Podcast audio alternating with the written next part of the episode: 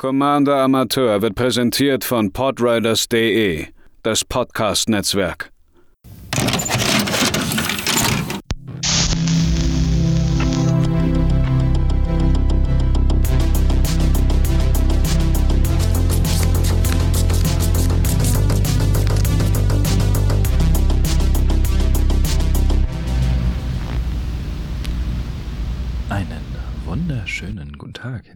Zuhörerinnen, hier bei einer weiteren Ausgabe von Commander Amateur. Äh, sollte es sich ein bisschen äh, komisch an und ich habe das Fenster auf. Mein Name ist äh, Matze und heute beschäftigen wir uns mit einem, ich benutze männliche Pronomina, wichtig. Ähm, heute beschäftigen wir uns mit einem Thema, was eigentlich als, als so kleiner Mini-Gag im Herumkommandiert-Stream anfing. Denn äh, ich war da vor kurzem wieder. Ihr könnt das äh, VOD auf Twitch nachsehen vom 29. Äh, Juni 2022. Da war ich äh, dabei. Es wurde eine Dreiviertelstunde über das Command-Fest gequatscht und dann hatten wir zwei sehr unterschiedliche Spiele. Ähm, aber es war wieder unterhaltsam. Und in der ersten Partie ging es dann tatsächlich irgendwann darum, okay, ähm, dass man sich so ein bisschen eingeigelt hat. Und äh, dann war, ich weiß gar nicht, ich glaube, Bolle war es, der immer meinte, ah, man kommt bei Matze da einfach nicht durch. Und ich habe dann so aus Spaß gemacht, ja, gute Pod, gutes Podcast-Thema, äh, die Kunst des Verteidigens. Und äh, während das Spiel so weiterging, habe ich mir überlegt, ja, äh, eigentlich ist es ein verdammt gutes Thema. Denn ähm, viele Amateure und AnfängerInnen, gerade in diesem Format, die jetzt vielleicht vorher auch wenig Berührung mit Magic hatten, fühlen sich meistens zu Kreaturenstrategien hingezogen. Das ist zumindest das, was ich, äh, was ich zumindest auch auf äh, unserem Discord zum Beispiel mitbekomme. Und da ist, ist es ist natürlich sexy, einen unfassbar geilen Angriff zu starten, aber Verteidigung ist eigentlich so viel wichtiger für Kreaturendecks. Und äh, das sieht man zum Beispiel äh, in der Game Nights Episode von äh, Modern Horizons 1 in, mit dem äh, famosen Satz Math is for Blockers. Und ähm, was dann passiert, ich für die, sollte das irgendjemand mal nicht gesehen haben, ich möchte es nicht spoilern, aber es ist, äh, es ist so ziemlich die beste Folge, die dieses Format jeweils, jemals hervorgebracht hat. Es ist wirklich fantastisch. Ähm, häufig wird ja der Spruch gebracht, Angriff ist die beste Verteidigung. Das ist im Magic, kann tatsächlich durchaus stimmen. Ähm, mein Menace-Deck äh, fällt so ein bisschen unter diese Kategorie. Da geht es ja darum, dass ich die, ähm, dass ich die Blocks für die Gegner so schwer wie möglich machen möchte. Ähm, und dementsprechend so mir meine Vorteile generiere. Aber per se, ähm, dazu aber auch später nochmal mehr, was, was äh, Parameter angeht. Äh, per se geht es erstmal darum, hm, dass man in einem Kampf, ich, ich, ich gehe jetzt mal sozusagen das Ding von oben nach unten runter, was muss man für sich persönlich feststellen, um eine solide Verteidigung aufzubauen gegen andere SpielerInnen. Vor allen Dingen dann jetzt in der ersten Instanz gegen andere Kreaturendecks. Man sollte vor jedem Kampf kalkulieren, also für sich selbst, wenn man im Angriff ist. Wie viele Angreifer hat man selbst? Wie viele Blocker haben die GegnerInnen? Und äh, vielleicht auch einzelne Spieler. Wie viele Lebenspunkte haben die jeweiligen SpielerInnen? Ähm, ist es mir gerade wichtig, eine Person sehr weit runter zu boxen? Und auch, wie viele Lebenspunkte habe ich? Kann ich einen äh, eventuellen Vergeltungsschlag, kann ich den wegstecken? Dann natürlich, das klingt jetzt für Leute, die schon Magic länger spielen, vielleicht ein bisschen absurd. Aber es ist wichtig, sich anzugucken, wie stark sind die im Kampf involvierten Kreaturen. Das gilt nicht nur für äh, Stärke und Widerstandskraft, sondern auch, welche Vorteile sie für die jeweiligen Personen generieren, äh, welche, äh, welchen Value sie machen. So als Beispiel ein Birds of Paradise oder ein Lanova Elf wird in den allerseltensten Fällen blocken dann sollte man, bevor man angreift, sich auch darüber im Klaren sein, was passiert, wenn meine defensiv zurückgelassenen Kreaturen zerstört werden. oder sich das Spielfeld auf massive Weise, außer auf meinem Board dann eben ändert. Was passiert, wenn da auf jemand, jemand auf einmal irgendwie 10 1-1 Haste Token generiert? Und hat diese Person das vielleicht schon mal gemacht? Ne? Das sind alles Sachen, die man einkalkulieren muss, wenn man sich überlegt, sollte ich angreifen oder nicht. Heruntergebrochen, ähm, ich habe jetzt den Artikel nicht rausgesucht, aber es gibt einen Artikel, der sagt, Who's the Beatdown? Das ist das, was man sich immer fragen sollte. Bin ich der Aggressor hier? Wenn ja, wie viele Ressourcen kann ich überhaupt aufwenden, um mich selbst nicht in Gefahr zu bringen, um mich selbst abzuversichern, dass ich immer noch einen Vorteil gegen an, gegenüber den anderen SpielerInnen habe. Das ist natürlich in EDH durch vier SpielerInnen und sehr komplizierte Boardstates und seltsame Interaktionen viel schwieriger zu beantworten. Das ist etwas, das kann ich euch hier so nicht erklären. Das ist etwas, wo man ein Gefühl für bekommen muss. Aber ich denke, durch, wenn ihr euch diese Fragen stellt, die ich gerade in den Raum geworfen habe, dann bekommt man dafür ein besseres Gefühl. Dann sieht man das Spiel, beziehungsweise sieht das Spielfeld und kann das vielleicht ein bisschen, ein bisschen einschätzen.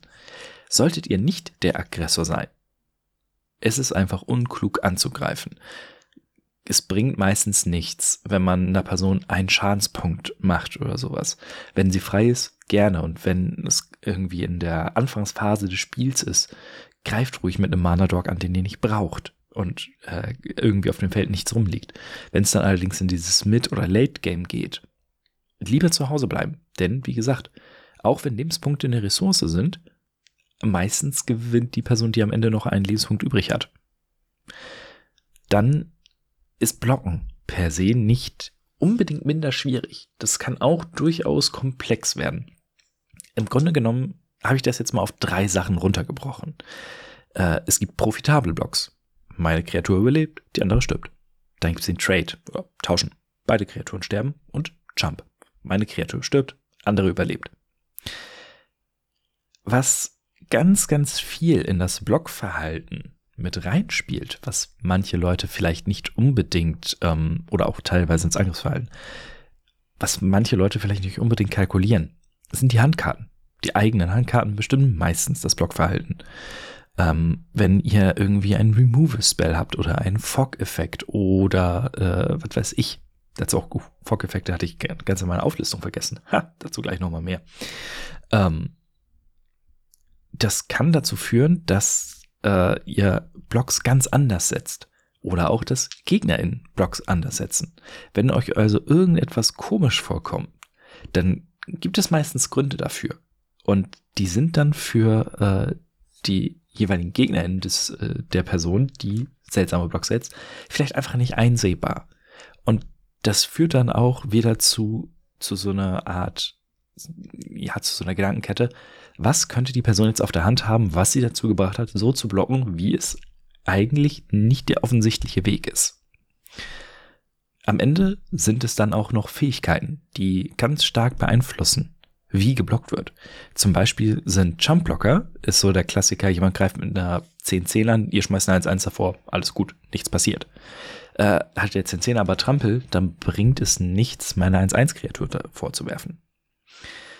Dementsprechend ist es jetzt sowohl im Angriff als auch in der Verteidigung, aber wir konzentrieren uns ja heute auf die Verteidigung, ähm, ist es immer ganz wichtig, sich zu, also, zu fragen, beziehungsweise der beste Weg, sich zu verteidigen, ist, die Parameter in die eigenen, in die eigene Richtung zu neigen.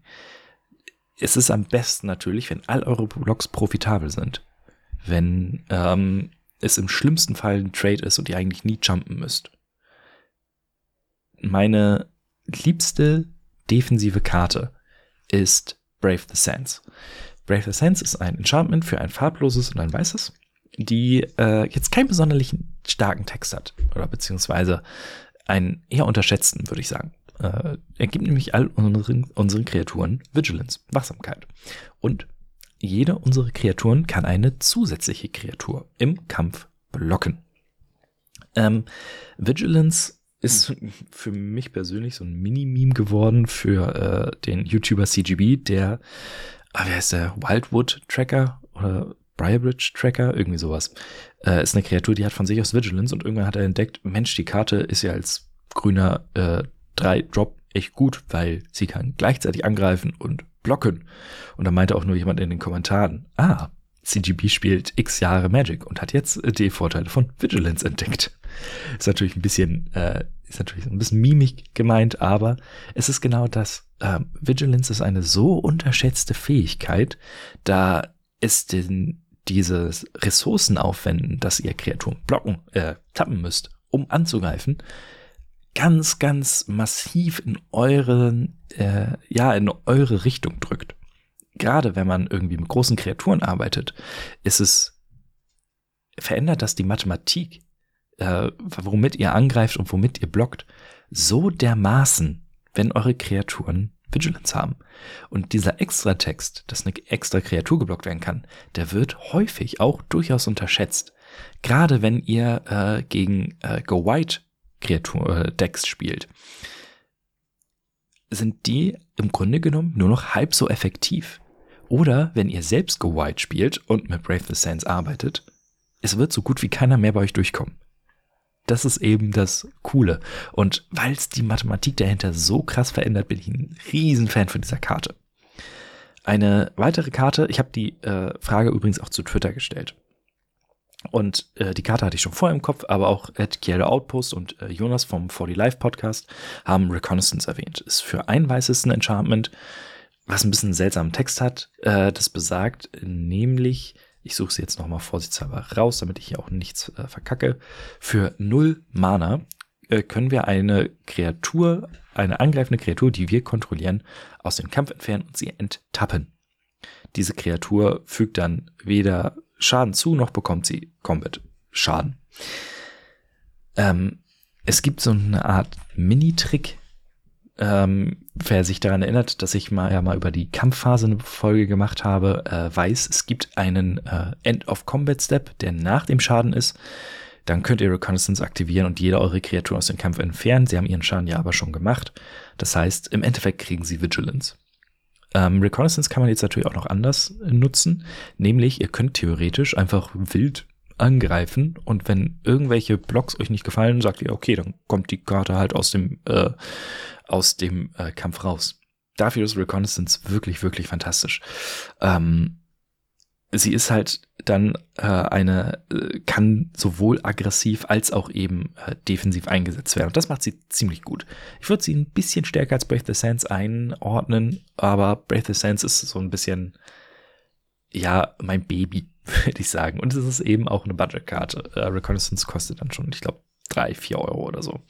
Wer das Ganze in billig haben möchte, könnte zum Beispiel den Windumhang-Erlöser äh, spielen aus Aufmarsch. Für fünf Manas ist ein 3-4er Bird, glaube ich. Und der besagt, dass wenn eine Kreatur geblockt wird, ihr sie enttappen und aus dem Kampf empfehlen könnt. Ist natürlich nicht ganz so stark wie Reconnaissance. Auch hier wieder, ne? Der Effekt ist einfach dann ein bisschen besser, weil ihr Reconnaissance immer einsetzen könnt.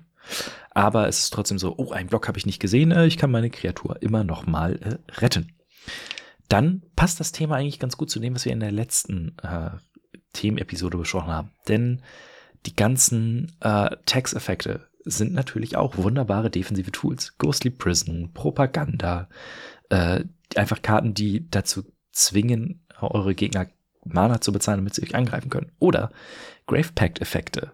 Grave Pact, Butcher of Malakir, Dictator of Erebos. Es sind nervige, aber fantastische defensive Karten. Einfach weil sich eure GegnerInnen mehrmals überlegen müssen, wollen sie euch überhaupt angreifen?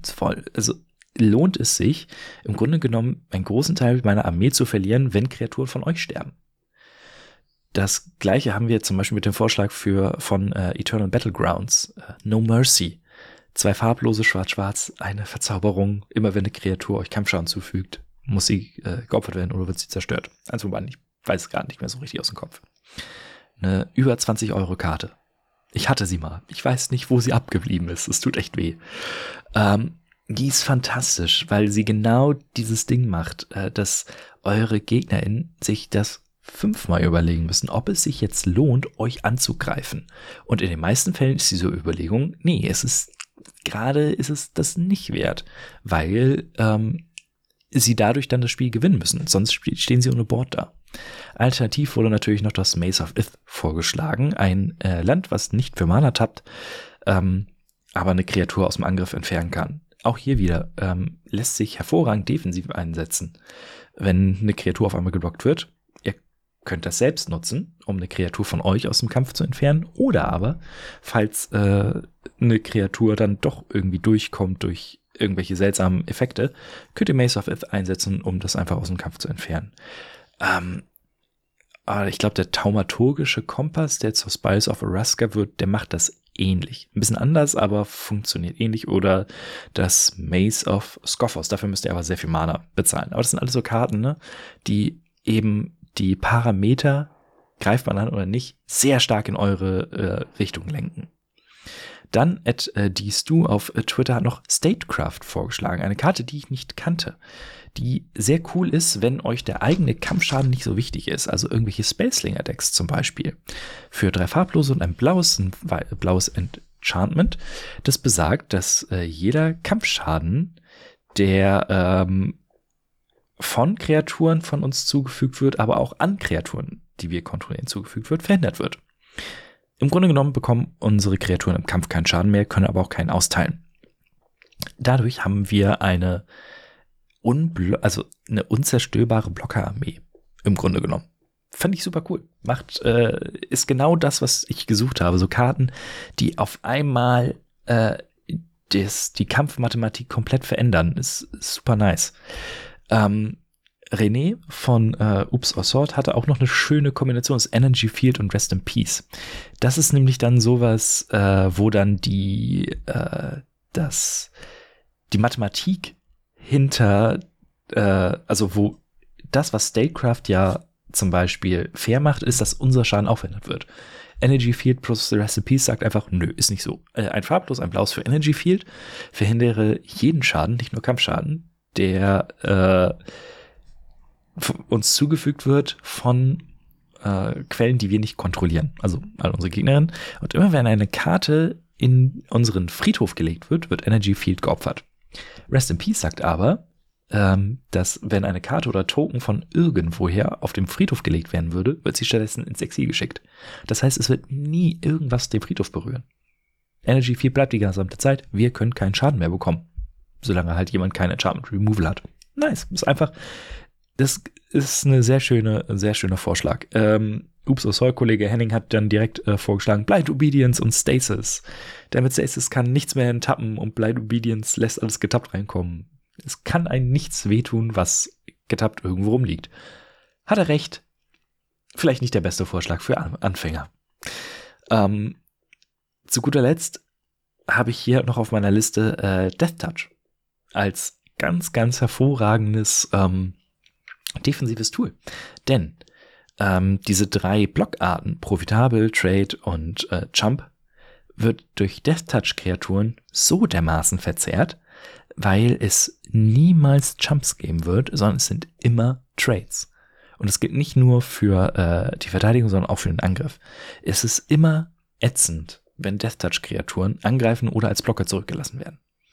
Zu guter Letzt die Karten, die dann diese äh, Mathematik noch am krassesten und diese vielleicht auch äh, dieses ganze, was block ich, was block ich nicht, ähm, am krassesten beeinflussen sie eben Fog-Effekte.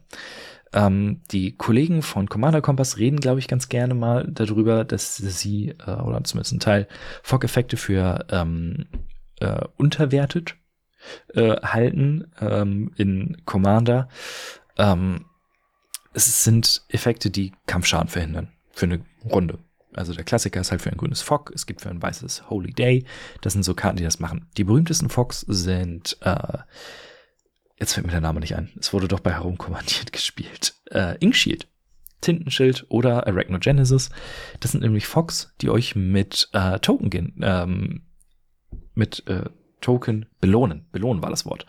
Je nachdem, wie viel Schaden verhindert wird, bekommt ihr dann, oder wie viele Kreaturen angreifen, eins von beiden, bekommt ihr dann bei äh, Inkshield 2-1 fliegende Inklinge oder bei Genesis 1-2er äh, Spinnen mit Reach. Und das ist natürlich klar, warum das stark ist.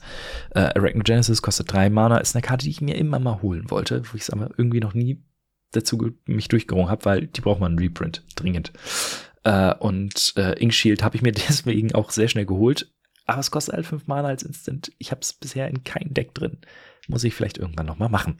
Äh, wir haben bei Herumkommandiert gesehen, was Inksheld anrichten kann. Äh, ist eine fantastische Karte und ich finde, das ist auch ein schöner Abschluss äh, für das Thema heutzutage. Ihr könnt ja nochmal schreiben, was sind denn eure liebsten defensiven Karten? Falls ihr den Aufruf bei Twitter nicht gesehen habt, ähm, ich versuche das natürlich auch hier bei Spotify reinzuhauen. Vielleicht gibt es nochmal ein Follow-up mit ein paar schönen Empfehlungen. Ansonsten kommt auf den Discord-Server der Podriders. Die Links findet ihr in den Show Notes. Wir hören uns beim nächsten Mal wieder und bis dahin habt noch einen schönen Tag.